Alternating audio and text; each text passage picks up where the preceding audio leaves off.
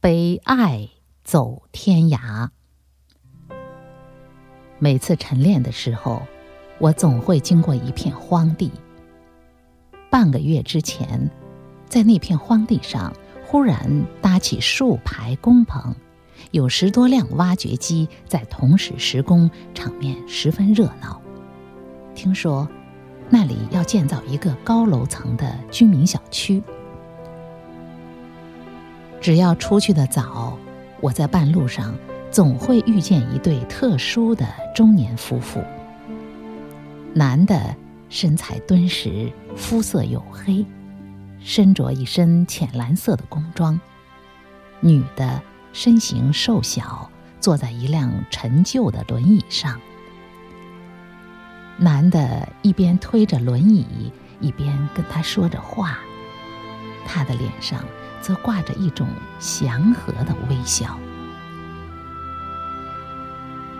我通过男子身上所穿的工装，能够猜测到他应该是来自附近那个工地上的。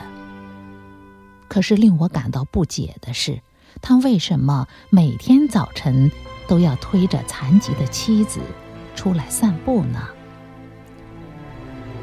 刚一开始，我从他们身边经过的时候。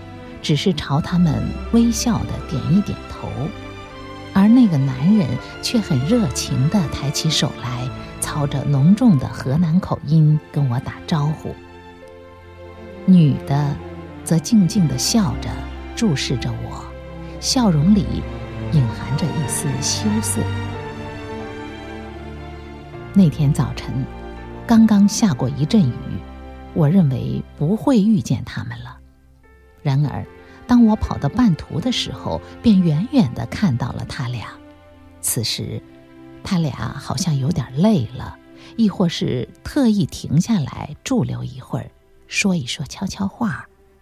轮椅就停在路旁，男人蹲在路边，一边抽着烟，一边凝望着远处的庄稼。我跑到他俩近前的时候，便停了下来，问道：“你们是那个工地上的吧？”男人赶紧起身，笑着说：“是的，我们来这儿已经一个多月了。”原来，在他们的儿子刚上小学的那年秋天，他的妻子突然患病，竟无法下地走路。后来，经过医生诊断。他患的是一种比较罕见的小脑病变，几乎没有治愈的可能。因此，他放弃了工作，守在家里照顾妻儿。两年之后，他们所有的积蓄都花光了，而妻子的病情也愈加严重，只能躺在床上，生活无法自理。因为家庭生活困难，最后他只有想出这样一个办法，那就是带着妻子外出打工。此后，在十多年的时间里，他背着妻子跟随这家建筑公司辗转了六七个城市。他还告诉我，他很感激自己的老板和那些工友，因为这么多年来。他们从来没有因为他带着妻子打工而嫌弃他。他还感激自己的妻子。他因为无法行走，每天只能待在工棚里。而一天当中，他只能在清晨的时候陪他出来走一会儿。但是妻子从来没有一丝抱怨。说到这儿的时候，他的眼圈。泛红了。这时候，女人动情的插话说：“我刚患病的时候，也犯过几次傻，想到过自杀。现在，他背着我走了这么多年，我就像长在他脊梁上的一块痣了，弯也弯不下去。”听妻子说出这番话。男人挠了挠头，憨厚的笑了。我又问道：“你们出来打工，那你们的儿子呢？”女人的眼睛里倏然溢满了泪花，而后欣慰地说：“明年他就大学毕业了。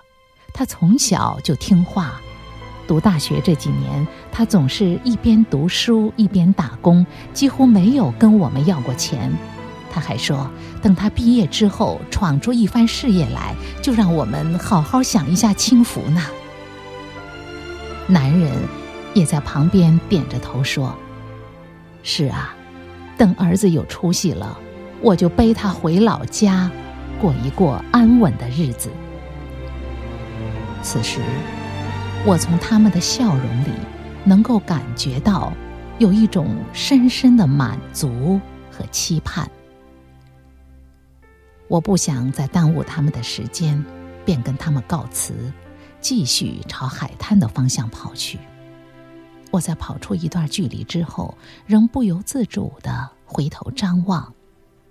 男人已经推着轮椅朝工棚的方向走去，他的脚步看上去是那样的坚实和从容。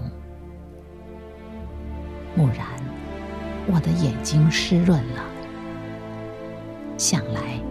尘世间许许多多熠熠闪光的爱情，往往就蕴含在那些平凡人的磨难生活之中吧。